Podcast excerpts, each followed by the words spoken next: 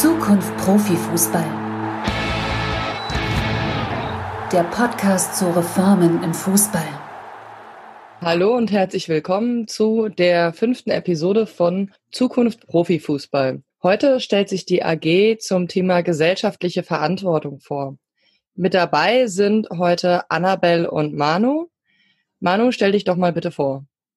Ja, hallo zusammen. Ich bin Manu, komme aus Freiburg, bin dementsprechend auch Fan des Sportclubs hier und war die letzten Monate sehr involviert in der Initiative Unser Fußball und habe mich jetzt auch im Rahmen des Projektes Zukunft Profifußball sehr viel mit den Themen zum einen Integrität des Wettbewerbs, aber auch eben sehr viel zum Thema gesellschaftliche Verantwortung mit befasst und freue mich, euch heute da ein bisschen von berichten zu dürfen. Und Annabelle? Ich bin Annabelle und wohne in ähm, Frankfurt wo ich mittlerweile auch zum Fußball gehe. Ähm, ich bin zu der AG3 gekommen über das Netzwerk FIN, das Netzwerk Frauen im Fußball. In dem Netzwerk sind sehr viele großartige Frauen versammelt, die Fußball lieben und sich gegenseitig empowern und ähm, auch Position beziehen, beziehen zu Sexismus und sexualisierter Gewalt im Fußball. Äh, und auch Finn wurde eben angefragt und eingeladen mitzuarbeiten, woraufhin ich mich gemeldet habe. Und deshalb sitze ich heute hier mit euch und freue mich auf die kommenden Minuten mit euch. Genau, und ich bin die Franzi. Ich mache üblicherweise den Podcast aktuell vor allem den Legende verloren. Das ist ein Podcast über 30 Jahre Frauenfußball-Bundesliga-Geschichte. Da war ja dieses Jahr das Jubiläum. Und wenn ich mal Zeit habe, kommt noch ein FSV Frankfurt Podcast mit hinten raus, aber der nicht so regelmäßig. Genau. Gesellschaftliche Verantwortung ist jetzt ein ziemlich großes Themenfeld. Wie seid ihr da rangegangen? Wie habt ihr euch damit beschäftigt? Was sind am Ende für Themenschwerpunkte rauskommen? Also, rangegangen sind wir so, dass wir uns überlegt haben, was zeichnet für uns eigentlich gesellschaftliche Verantwortung im Fußball aus? Was äh, bedeutet das für uns. Wir haben dann sieben Themenfelder im Endeffekt äh, ausgemacht, wobei man natürlich dazu sagen muss, dass es noch sehr, sehr viel mehr gibt als das, was wir jetzt bearbeitet haben. Das sind die sieben Themenfelder Strukturen für gesellschaftliche Verantwortung, Vielfalt und Inklusion, ökologische Nachhaltigkeit, sozial-ökologische Beschaffung, Arbeitsbedingungen, Kooperation und äh, inklusive Sponsoren und JugendspielerInnen. Und nachdem wir die Themenfelder identifiziert haben, haben wir uns im nächsten Schritt überlegt, ähm, wo wollen wir denn dahin? Also was ist denn unser Ziel? Was wollen wir in jedem Themenfeld erreichen? Und im dritten Schritt haben wir dann darauf aufbauend geschaut, ähm, was es denn in den einzelnen Themenfeldern schon für Projekte gibt. Ähm, oder welche Maßnahmen brauchen wir, um unsere Ziele zu erreichen? Wie kommen wir denn dahin? Äh, und deshalb sind da jetzt viele Maßnahmen rausgekommen, die wir uns überlegt haben, erarbeitet haben, die unterschiedlich konkret sind und auch mit unterschiedlichen Zeitschienen. Und ähm, abschließend lässt sich dann eben noch sagen, dass unser Ziel war zu gucken, wie man eben aus diesen Einzelmaßnahmen, die es in den Themenfeldern schon gibt, das sind im Endeffekt lose Fäden. Und wir haben dann versucht zu schauen, wie man die miteinander verknüpfen kann und somit einen roten Faden kriegen kann. Also wer sich jetzt beim Zuhören wundert äh, und sich denkt, wenn wir einzelne Maßnahmen ansprechen, hä, das kenne ich doch schon von meinem eigenen Verein. Ja, das ist cool und das freut mich für dich, aber das ist halt leider nicht überall so cool wie an deinem Standort. Und äh, darum sind wir ja hier, um so eine Struktur reinzukriegen. Und da sind dann natürlich insbesondere Vereine und äh, vor allem natürlich die Profivereine angesprochen. Aber wir richten uns schon auch an Verbände, an DFL, DFB, ähm, einzelne, äh, die Fußballverbände als Dach, also als übergeordnete Organisation, die eben die Infrastruktur und die, den Rahmen quasi vorgeben muss. Das war so unsere Vorgehensweise. Cool. Und von den sieben Schwerpunkten haben wir uns jetzt überlegt, dass wir jetzt nur vier ein bisschen tiefergehend besprechen. Es sollen ja keine zwei Stunden Podcasts werden. Auch haben wir das wahrscheinlich zu dem Themenfeld machen könnten, ohne Probleme. Der erste Punkt war die Strukturen für gesellschaftliche Verantwortung. Das klingt jetzt auch erstmal sehr allgemein. Was kann ich mir darunter vorstellen? Ja, klingt tatsächlich nicht ganz so sexy und vielleicht ein bisschen trocken, aber Ähm, wenn ihr euch die Themenfelder Vielfalt und Inklusion oder ökologische Nachhaltigkeit vorstellt, dann kann man ja ein bisschen überlegen und da fallen einem auch vielleicht auch recht schnell Maßnahmen ein, was der Fußball da machen könnte, um irgendwie auch gesellschaftlich vorbildlich zu agieren. Und wir haben uns aber überlegt, hm, vielleicht gibt es ja tatsächlich auch ein paar Punkte, ein paar Maßnahmen, die man treffen könnte in Verbänden, in Vereinen, die eine ganz übergeordnete Ebene haben, die dem Fußball ganz allgemein helfen, seiner gesellschaftlichen Verantwortung gerecht zu werden, eben mit dem Ziel, dass Strukturen geschaffen werden, die das fördern. Welche konkreten Strukturen habt ihr euch da vorgestellt? Ich kann gerne mal ein paar Beispiele nennen. Ein Punkt ist zum Beispiel, dass wir sagen, wir wünschen uns, dass es definierte Verhaltenskodexe gibt, also sogenannte Code of Conduct, einfach Standard so ein gewisses, gewisses ethisches Verhalten festgeschrieben wird, wo geregelt wird, wie soll mit Interessenskonflikten umgegangen werden, wie soll mit Zuwendung umgegangen werden, nämlich möglichst irgendwie restriktiv, um Korruption zu verhindern. Also dass es tatsächlich auch einfach irgendwo niedergeschrieben, festgeschriebene Regeln gibt. Ein weiterer Punkt wäre zum Beispiel, dass wir uns wünschen, dass sogenannte Hinweisgeberinnen-Systeme eingerichtet werden, auch als Whistleblower-Systeme, bekannt. Da geht es einfach darum, wenn wir sagen, wir versuchen möglichst viele Regeln auch einfach zu definieren, dann muss man sagen, ist es leider auch so, dass in Branchen, wo viel Geld unterwegs ist und viele eigene Interessen gibt, die natürlich auch nicht immer eingehalten werden. Das ist nun mal so. Und wir wollen es einfach Menschen ermöglichen, die im Sport unterwegs sind, die integer sind, äh, denen irgendwie was auffällt, dass sie diese melden können, ohne irgendwie auch Angst haben zu müssen, äh, über um ihren Job. Manchmal ist es dann nicht so einfach zum Vorgesetzten zu gehen, weil vielleicht der sogar involviert ist, so dass es quasi einfach eine neutrale Stelle gibt, wo Leute, denen Fehlverhalten auffällt, äh, hingehen können, diese melden können und auch sicher sein können, dass zum einen ihnen nichts passiert, aber auch, dass diesen Verstößen eben nachgegangen wird. Das heißt, die strukturelle Part bei euch ist auf jeden Fall auch so ein bisschen übergreifend und spielt auch so in manche andere Arbeitsgemeinschaften mit rein. Es gab ja auch eine AG zum Thema Finanzen, glaube ich. Korrekt. Okay, das heißt, da äh, habt ihr halt einfach gesagt, wir wollen trotzdem so die gesellschaftliche Verantwortung, dass die mit überall anknüpft. Gibt es denn neben dem Code of Conduct noch andere konkrete Sachen, die ihr euch vorgestellt habt? Ja, wir haben uns natürlich auch ein bisschen umgeschaut, was gibt es denn zum Beispiel in anderen Sportverbänden. Ähm, beim Deutschen Olympischen Sportbund gibt es zum Beispiel was, was wir uns auch für den Fußball sehr gut vorstellen können, nämlich einfach ein verpflichtendes Interessensregister. Es ist ja schon so, dass viele Menschen, die Ämter oder Funktionen im Fußball annehmen, auch noch irgendwie anderweitig in der Wirtschaft oder in anderen Gruppen involviert sind. Und oftmals ist es natürlich auch gar nicht äh, bekannt und deshalb wünschen wir uns einfach, dass Leute, die Funktionen im Fußball wahrnehmen, auch wirklich ihre äh, Verstrickungen, äh, die sie anderweitig irgendwo haben, offenlegen müssen. Oftmals äh, müssen die ja gar nicht problematisch sein, aber es kann natürlich auch sein, dass äh, dadurch natürlich Interessenskonflikte, die davor unbekannt waren, auf einmal offengelegt werden. Deshalb wünschen wir uns zum Beispiel, dass das da transparent werden soll. Ein anderer Aspekt ist, dass wir äh, verpflichtende CSA-Verantwortliche wollen. Ähm, wer nicht weiß, für was CSA steht, ähm, steht für Corporate Social Responsibility, also im Endeffekt gesellschaftliche Verantwortung. Das ist auch in der Wirtschaft äh, mittlerweile sehr typisch, dass es in großen Unternehmen einfach Menschen gibt, die sich sehr bewusst mit diesem Thema gesellschaftliche Verantwortung befassen, weil das ist natürlich auch ein sehr starkes Querschnittsthema, was auch ganz viele andere Aspekte betrifft. Und deshalb finden wir es wichtig, einfach als Mindeststandard, dass es gesetzt wird. Das gibt es in vielen Vereinen schon, aber wir wollen eben, dass es Voraussetzung ist, weil wir haben auch gemerkt, in der DFL zum Beispiel ist sehr, sehr viel geregelt, zum Beispiel, dass man irgendwie in der zweiten Liga unbedingt ein überdachtes Stadion braucht, aber viele Punkte, über die wir heute sprechen, was die gesellschaftliche Verantwortung angeht, da gibt es eben keine gemeinsame Regel. Das klingt schon mal spannend. Das weitere Themenfeld, was ihr euch angeschaut habt, was halt ein Stück weit gerade auch in die Struktur der Vereine mit reinspielt, ist ja die Vielfalt und die Inklusion. Was habt ihr da diskutiert?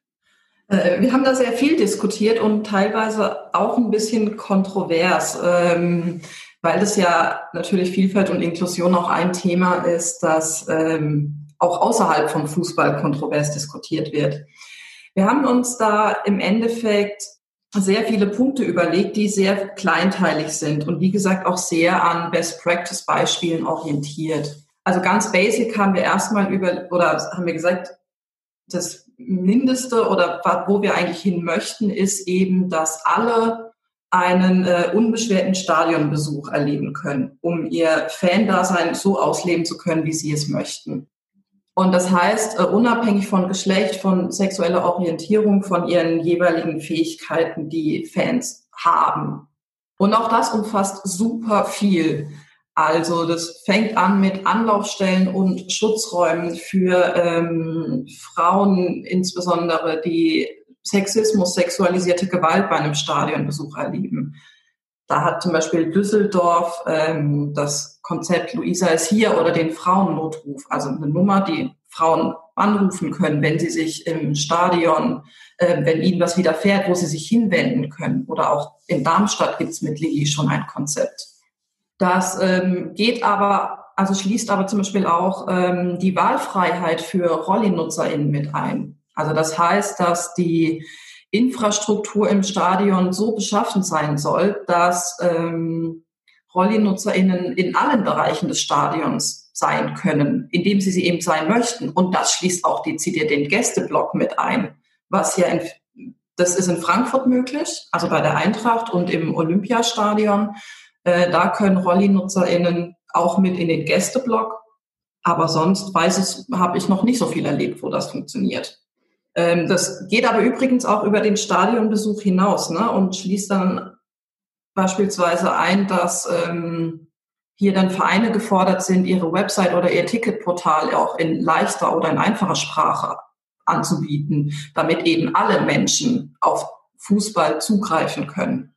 Also im Endeffekt geht es in unserem, also es sollte unserer Meinung nach der erste Schritt sein, ähm, ein Bewusstsein dafür zu schaffen, dass ähm, Inklusion und Vielfalt eben nicht so on top kommen, sondern einfach selbstverständlich sein sollten in der Gesellschaft. Also es geht darum, sich selbst zu hinterfragen. Und ähm, mit den Maßnahmen, von denen ich jetzt hier nur drei aufgezählt habe, ist ja auch viel mehr, ähm, geht es dann eben darum, die Rahmenbedingungen dafür zu schaffen. Ich kann auch gerne noch ein bisschen mehr erzählen. Wir haben da sehr, sehr, sehr viel überlegt. Ähm, und ich versuche das nicht ausufern zu lassen, keine Sorge. Wir haben zum Beispiel noch eine weitere Forderung oder eine weitere Maßnahme ähm, für mehr Vielfalt und Inklusion ist zum Beispiel, dass ähm, Vereine, Verbände aufgefordert werden, keine Stereotype zu benutzen und natürlich vor allem keine Geschlechterstereotype, wie zum Beispiel ähm, St. Pauli mit Pink Stings diese Broschüre für Kommunikation ohne sexistische Kackscheiße erarbeitet hat. Die ist sehr fein und das wäre nicht nur wünschenswert, sondern ich finde das absolut notwendig, äh, dass sich andere Vereine und DFB, DFL in ihrer Außendarstellung dem ein Vorbild nehmen und das auch anwenden. Und es ist natürlich schon klar, dass dieser, dass alles, was ich jetzt gesagt habe, dass man da so nicht einfach hinkommt. Und ähm, unserer Meinung nach ist da Bildungsarbeit ein, ein wichtiger Bestandteil davon. Also für Fans, aber auch für MitarbeiterInnen in den Vereinen, in den Verbänden. Ähm, oder natürlich dann, wenn man jetzt sexualisierte Gewalt nochmal anschaut, dezidiert auch für äh, Volunteers oder für BereichsleiterInnen im Ordnungsdienst, im Stadion, damit die Leute eben sensibilisiert werden. Und natürlich dann auch Bildungsarbeit im Sinne von kritischer Auseinandersetzung mit Diskriminierung, Erinnerungsarbeit, ähm, die eigene Vereinsgeschichte aufarbeiten, weil man ja nur so zu einem umfassenden Verständnis von gesellschaftlicher Verantwortung kommt. Das heißt, ihr habt euch unterschiedliche Konzepte angeschaut, habt gesagt, was läuft, was läuft nicht gut und dann daraus geschlossen, okay, wir brauchen neben den allgemeinen Strukturen einfach auch mehr Bewusstsein, um das bei den Vereinen und bei den Fans äh, und bei den Strukturen wie DFL und DFB, DFB zu etablieren. Genau. Wir haben also alle, die ähm, äh, Lust darauf haben, sind natürlich herzlich eingeladen, äh, nicht nur die Kurz-, sondern auch die Langversion zu lesen. Und da sind sehr viele Einzelbeispiele, also Leuchtturmprojekte aufgezählt, von denen wir sagen, die, die finden wir gut. Und das müsste einfach flächendeckend äh, etabliert werden. Okay. Aber es ist natürlich auch klar, dass Vielfalt und Inklusion, du hast es ja selber gesagt, Franzi, äh, sich nicht nur auf Fans bezieht, ne, sondern auch Verbände und Vereine einschließt. Also, und dann muss man sich ja ganz klar die Frage stellen, äh, wer sitzt denn in den Positionen, in denen Entscheidungen getroffen werden? Und wo werden die Entscheidungen getroffen? Das ist Aufsichtsrat und Vorstand und Präsidium. Und wenn man sich jetzt anguckt, wer da sitzt, dann sind das halt äh, weiße ältere Männer. Und das ähm, entspricht nicht äh, dem, was wir unter Vielfalt und Inklusion verstehen. Und wenn man das ernst nimmt, und sagt, man möchte das wirklich äh, nachhaltig angehen, dieses Thema, und man möchte das durchsetzen, dann ähm, ist es doch mal fair und eigentlich auch schon lange überfällig, dass äh, Frauen da mitreden, denn immerhin stellen sie ja knapp die Hälfte der Bevölkerung. Und das wäre ein erster Schritt. Das ist noch lange keine Vielfalt, aber das wäre schon mal ganz fein, wenn äh, Frauen auch in den Führungspositionen mehr vertreten wären. Ja. Es sind ja mittlerweile ein, zwei mehr, wenn ich so an Babelsberg zum Beispiel denke. Ja. Aber es sind immer noch sehr wenige, das stimmt. Es sind immer noch sehr wenige. Und ähm, wir haben uns dann gesagt, wir würden äh, uns gerne, also wir orientieren uns am Ziel der EU mit äh, 40 Prozent Frauen in Führungspositionen in Gremien bis 2030. Alternativ, äh, wer voranpreschen will, ist herzlich eingeladen, äh, sich die, das Führungskräftegesetz zum Vorbild zu nehmen mit 30 Prozent ab jetzt. Auch das geht. Ich bin da sehr offen. Heißt, politisch sind da eigentlich auch schon relativ viele Grundsteine gelegt in dem Bereich und in den Themen. Genau, das ist ja die eine der Erkenntnisse unserer Arbeit. Wir, wir sind in keiner Blase, sondern alles, was wir diskutiert haben, wird auch außerhalb des Fußballs diskutiert, wie eben mehr Frauen in Führungspositionen oder eben natürlich auch ökologische Nachhaltigkeit worauf wir gleich an zu sprechen kommen. Eine wundervolle Überleitung, Annabelle. Das ist nämlich das nächste Thema, die ökologische Nachhaltigkeit. Da habt ihr auf eurer Homepage so direkt bei den Zielen aufgeschrieben, dass der Fußball auch seinen äh, Beitrag leistet zu den 1,5 Grad Ziel des Pariser Klimaschutzabkommens. Wie stellt ihr euch das vor? Ja, das 1,5 Grad Ziel des Pariser Klimaschutzabkommens ist äh, natürlich ein tatsächlich, wenn man sich die aktuellen Emissionen einfach der Welt anschaut, ein sehr sportliches Ziel und deshalb sind in der Klimakrise natürlich auch alle Akteurinnen und Akteure gefragt, äh, dazu ihren Beitrag zu leisten und natürlich auch der Fußball zum einen natürlich, weil er selber gerade auch durch die Veranstaltung und die viel Mobilität auch von Fans, die damit einhergeht, äh, sehr viel Emissionen ausstoßt. Zum anderen aber auch, weil er natürlich, wie wir jetzt auch schon mehrfach gesagt haben, eine sehr große Strahlkraft hat und äh, es schon ein sehr deutliches Zeichen wird, wenn er da vorangehen wird. Wie konkret wir uns das vorstellen, wir haben eigentlich so ein Bekenntnis zur Einhaltung des 1,5 Grad Ziels gefordert und da einfach drei zentrale Maßnahmen mit verbunden. Zum einen wünschen wir uns, dass es verpflichtend wird für die Vereine, dass Treibhausgasbilanzen erstellt werden. Das machen einzelne Vereine schon, zum Beispiel der VfL Wolfsburg, aber es ist einfach noch nicht Standard und wir sagen, wenn man seine Treibhausgasemissionen reduzieren will, äh, dann muss man diese natürlich auch erstmal messen und wissen, wo sie herkommen, wissen, was die großen Treiber sind. Und das wäre eigentlich der erste wichtige Schritt. Im nächsten Schritt wollen wir dann natürlich, dass man sich so klaren Reduktionspfaden bekennt, die irgendwie auch im Einklang mit der Wissenschaft sind.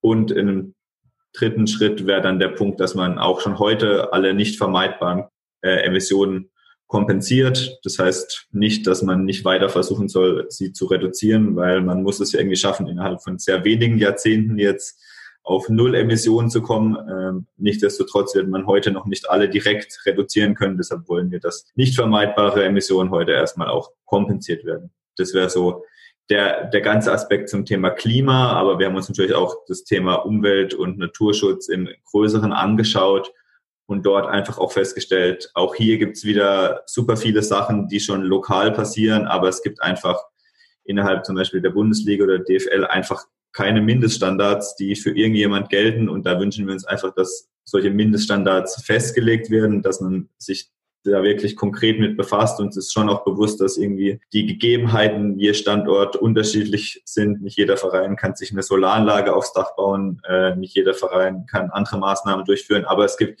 sicherlich äh, sehr, sehr viele Maßnahmen, die auch problemlos umgesetzt werden können. Und da wäre es einfach sehr wünschenswert, und das ist unsere Forderung, dass man sich da wirklich zusammensetzt und sich konkrete Gedanken macht, hey, was können denn Mindeststandards werden? Weil, wie ja vorher schon gesagt, ist einfach unfassbar viel geregelt in diesem Fußballbusiness, aber sobald es irgendwie um gesellschaftliche Verantwortung geht, hat man äh, scheinbar vergessen, da einen gemeinsamen Konsens zu finden innerhalb der Liga.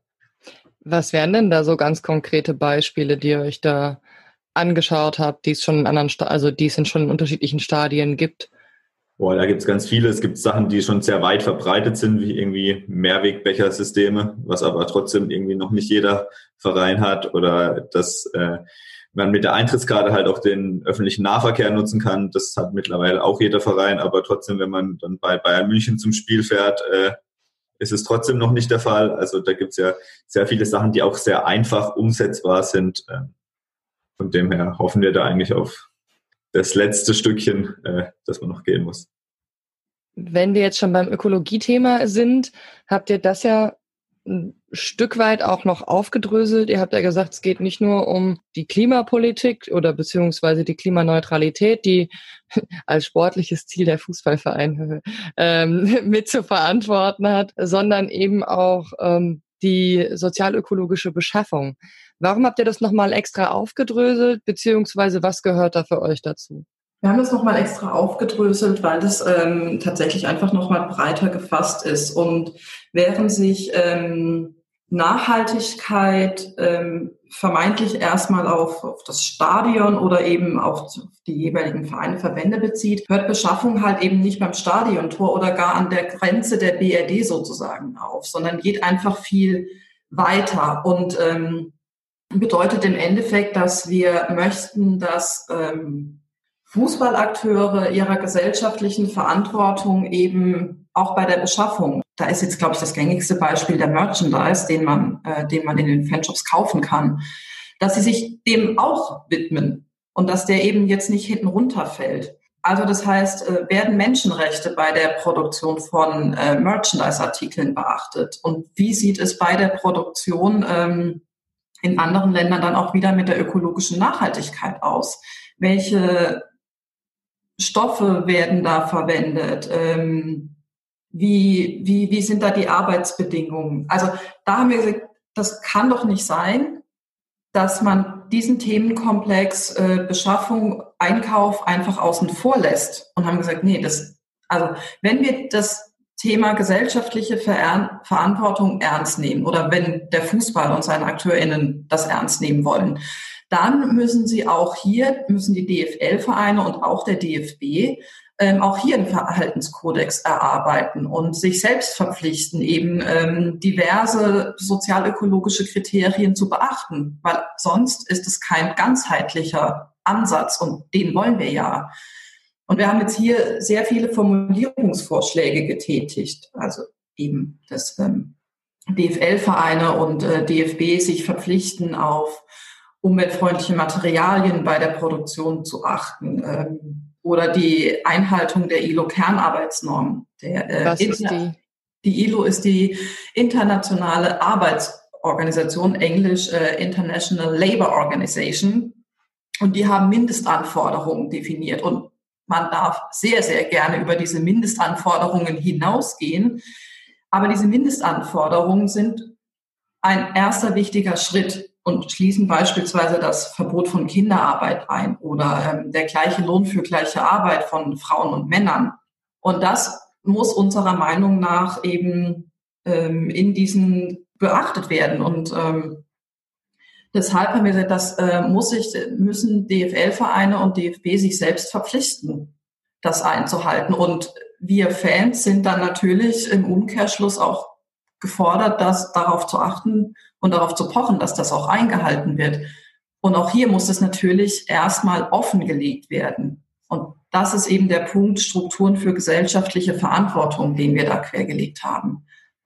Ergänzend dazu, ähm, ich glaube, wenn ich einfach als Fan in meinen Fanshop gehe von meinem Verein und mir irgendein T-Shirt kaufen will, dann habe ich ja überhaupt keine Lust darauf, dass das irgendwie unter schlechten Arbeitsbedingungen hergestellt worden ist oder dass dadurch die Umwelt verschmutzt wird. Und jetzt wurde erst äh, letzten Monat eine sehr coole Studie, die können wir, glaube ich, auch in den Show Notes einfach verlinken, veröffentlicht, wo die Fanshops der Verein, der Vereine bewertet worden sind und eben genau das untersucht worden ist. Und dann sieht man schon, es gibt dann irgendwie ein paar wenige Vorreitervereine in dem Bereich wie Union Berlin oder der VfB Stuttgart, die da äh, sehr fortschrittlich sind, aber der Großteil der Vereine äh, hat das Thema irgendwie noch nicht ausreichend auf dem Schirm.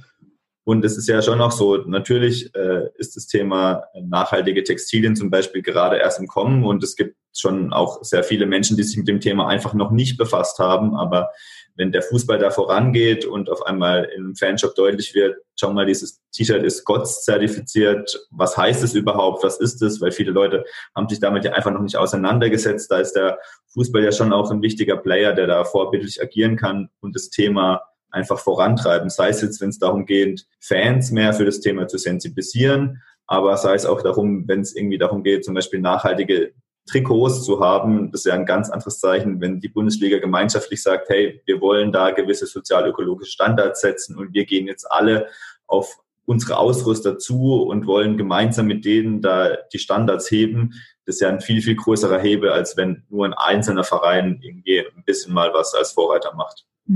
Und ich würde da noch mal ergänzen, äh, dass das natürlich nicht nur die Bundesliga-Vereine mit einschließt, ne, sondern auch äh, DFB und beispielsweise die ähm, Länderspiele und sich nicht nur auf Trikots bezieht, sondern auch auf Bälle, also die komplette Ausrüstung. Ja, und wenn irgendwie ein Freiburger loben Stuttgart erwähnt. Entschuldigung, das ist äh, die Kleinigkeiten, die man sich nicht sparen kann. Vor allen Dingen, glaube ich, bei Merchandise, gerade als kleiner Verein, hat man ja nicht unbedingt die Möglichkeit, da viel zu verändern, weil man die Trikots ja eh meistens vorgelegt bekommt vom Sponsor. Und wenn dann die Großen mit vorne rangehen, ist das natürlich eine andere Hebelwirkung.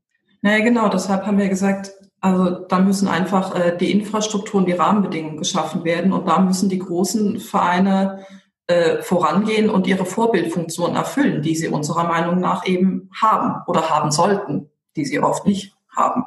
Ja. Gut, dann werden wir einmal kurz durch die vier Hauptthemen, die ihr euch ausgewählt hattet, durchgegangen. Es gibt natürlich noch sehr, sehr viele andere. Sei nochmal darauf hinverwiesen, dass man auf der Homepage von Zukunft Profifußball die Arbeitsergebnisse der AG3 noch komplett nachlesen kann. Was ist denn euer Fazit aus der Arbeit und aus dem, was ihr da jetzt gemacht habt? Ähm, unser Fazit ist, dass naja, also erstmal ganz banal, du hast es selber schon gesagt, gesellschaftliche Verantwortung ist super breit gefasst und es ist sehr viel mehr als das, was man auf den ersten Blick, ähm, woran man auf den ersten Blick vielleicht denkt, nämlich äh, der, der reine Fokus auf das Stadionerlebnis, sage ich mal. Gleichzeitig ist ähm, schon auch unser Fazit, dass äh, vieles, was wir hier thematisiert haben oder was wir, wofür wir Vorschläge gemacht haben, sind keine neuen Themen Vielleicht sind sie im Fußball noch neuer. Allerdings ist äh, Klimawandel kein neues Thema und dass Frauen im Fußball nicht in Führungspositionen vertreten sind, ist jetzt auch schon seit Jahren bekannt und auch kein Geheimnis mehr. Also finde ich, ähm, muss das Fazit sein, dass jetzt mal die Zeit ist, diese Themen anzugehen. Und ähm, daran kann man sich ja eben, wie gesagt, an diesen ganzen Leuchtturmprojekten, die wir jetzt in allen vier Themenfeldern ja durchaus angesprochen hatten, ähm, an denen kann man sich doch sehr gerne orientieren oder sollte man sich orientieren. Und das Fazit ist eben die immer noch die große Frage oder die, die Aufgabe, diese einmaligen Sachen, diese Best-Practice-Beispiele zu einer nachhaltigen Strategie ähm, zu vereinen, quasi, damit der Vorbild, äh, damit der Fußball eben seiner gesellschaftlichen Verantwortung, seiner Vorbildfunktion auch wirklich gerecht wird. Ähm, und man kann da dann unterschiedliche Wege gehen, wie eben diesen Code of Conduct, den wir jetzt mehrmals angesprochen haben, ähm, oder eben über andere Maßnahmen. Aber wichtig ist, dass jetzt endlich was getan wird.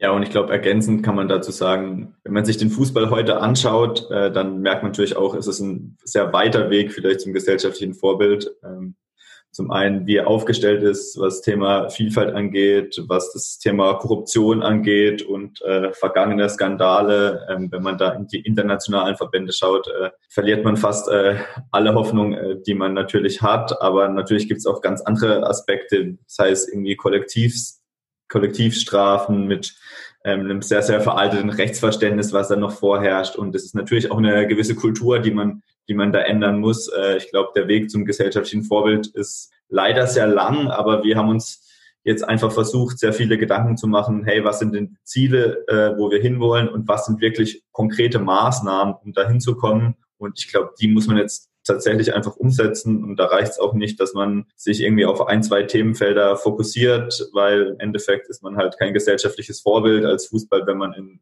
zwei Themenfeldern, sei es jetzt ökologische Nachhaltigkeit und Beschaffung vorbildlich ist, aber bei dem Thema Diversität oder auch Kooperation, äh, wenn es wenn wir an Machenschaften mit Katar oder so denken, halt wieder nicht vorbildlich agiert. Deshalb ähm, muss man, glaube ich, da auch als Verbände dieses breite Thema irgendwie befassen und auch angehen.